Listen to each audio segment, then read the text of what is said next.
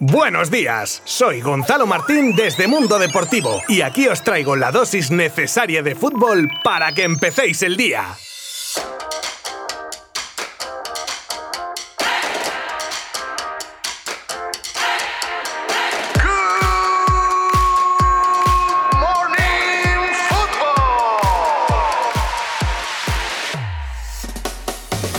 Otra jornada de liga que llega a su fin. Y aunque no varía en nada la clasificación, que en un momento recuerdo cómo está, lo que sí que hace es reafirmar un par de cosillas relacionadas con los protagonistas del partido de ayer, y es que el está casi casi sentenciado a descender y que la Real toma ventaja con sus rivales por puestos de Europa League. Un partido sin mucho misterio, ni polémica, ni nada, ya que encima fue hasta aburrido por momentos y con una Real que tuvo que hacer más esfuerzos por defender el resultado que por marcar ante un flojito Eibar, que cierto es que en la segunda mitad apretó algo más como no podía ser de otra manera, pero ni con esas. Y así, el solitario gol de Isaac en el minuto 27 de la primera parte fue suficiente, como digo, para prácticamente acabar con las esperanzas de los de Mendilíbar de continuar en la Liga Santander. Para los despistados, y porque lo he prometido, la clasificación que queda de la siguiente manera falta de los partidos que tiene pendientes Barcelona y Athletic, aplazados por la final de la Copa del Rey. El Atlético líder con 73 puntos, le siguen Real Madrid y Barcelona con 71 y el Sevilla con 70. Quinta la Real, seguida de Betis, Villarreal, Granada, Celta, Athletic y Osasuna. En decimosegunda posición se encuentra el Levante por delante de Cádiz, Valencia y Getafe y en los puestos de abajo y seguramente luchando por continuar en primera, a la vez decimosexto con 31 puntos, Elche 30 y en descenso directo ahora mismo Real Valladolid con 29 puntos, seguido de Huesca y Farolillo Rojo, el Eibar con 23 puntos.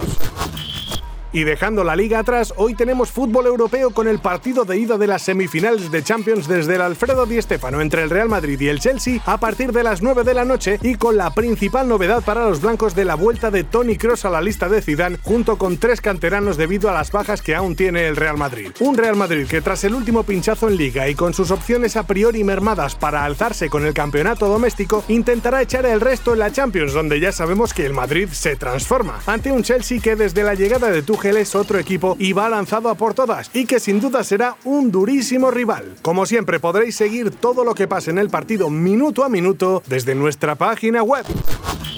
Increíble, Marcos Llorente batió su marca de velocidad y el récord de la liga. Marcos Llorente, que desde hace unos años decidió seguir una rutina de dieta y de ejercicios súper estricta, se ha puesto como un auténtico titán. Que no tenga igual la misma calidad de vida, que si te puedes comer unos torrenitos de vez en cuando, bueno, pues igual sí. Pero vamos, el tío se ha integrado también en la historia atlética con el lema de sufrir y lo ha llevado a otro nivel. Aunque también hay que decir que igual que yo no llego ni a coger el autobús aunque me esperen, él acaba de conseguir la mejor marca de velocidad de toda la liga y con el agravante de haberlo conseguido en una carrera en el minuto 91 de partido. Así que como fofisano que soy, tiene todos mis respetos. La mejor marca la tenía el valencianista Correia que alcanzó los 35 km por hora y Llorente en un sprint el otro día superó ligeramente esa cifra alcanzando 35,4 km por hora. Una auténtica barbaridad. Esto, Marcos, si me estás escuchando, mira a ver si me pasas el número de tu entrenador personal. E, es para un amigo, claro. En Italia preocupa el bajo estado de forma de Cristiano Ronaldo. Con todos los medios italianos especulando sobre la continuidad o no de Cristiano Ronaldo en la Juve la próxima temporada, la verdad es que sus últimas actuaciones no hacen sino avivar esta polémica, ya que el portugués no se encuentra en su mejor momento ni físico ni mental, dos aspectos que nunca habíamos visto flaquear en Cristiano. Es más, siempre han sido su seña de identidad, pero desde la eliminación de Champions de su equipo no ha hecho más que caer en picado con malas actuaciones y fallos garrafales, y eso ha llevado a la Juve a encontrarse cuarta hora mismo en el calcio y de ganar el Torino hoy se colocaría fuera de puestos de Champions. Acaba contrato en 2022 y supongo que tendrá muchas cosas en la cabeza, pero como no remonte el vuelo... Ayer se cumplieron 10 años de una mítica frase.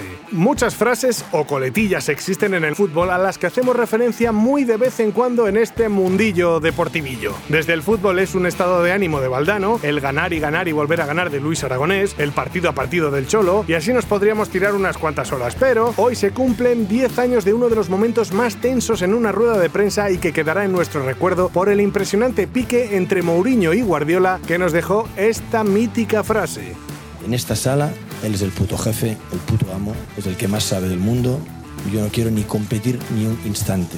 El puto amo Pues el amo que está ahora mismo sin equipo y siempre acabando malamente si no es con jugadores es con prensa, si no con otros entrenadores. Un drama la actitud y comportamiento de Moe dentro y fuera de los terrenos de juego. Pero entiendo que así es el personaje que se ha creado y que a pesar de haberse suavizado con el tiempo, The Special One nunca dejará de ser The Special One. Hasta mañana. Mundo Deportivo te ha ofrecido Good Morning Football, la dosis necesaria de fútbol para comenzar el día.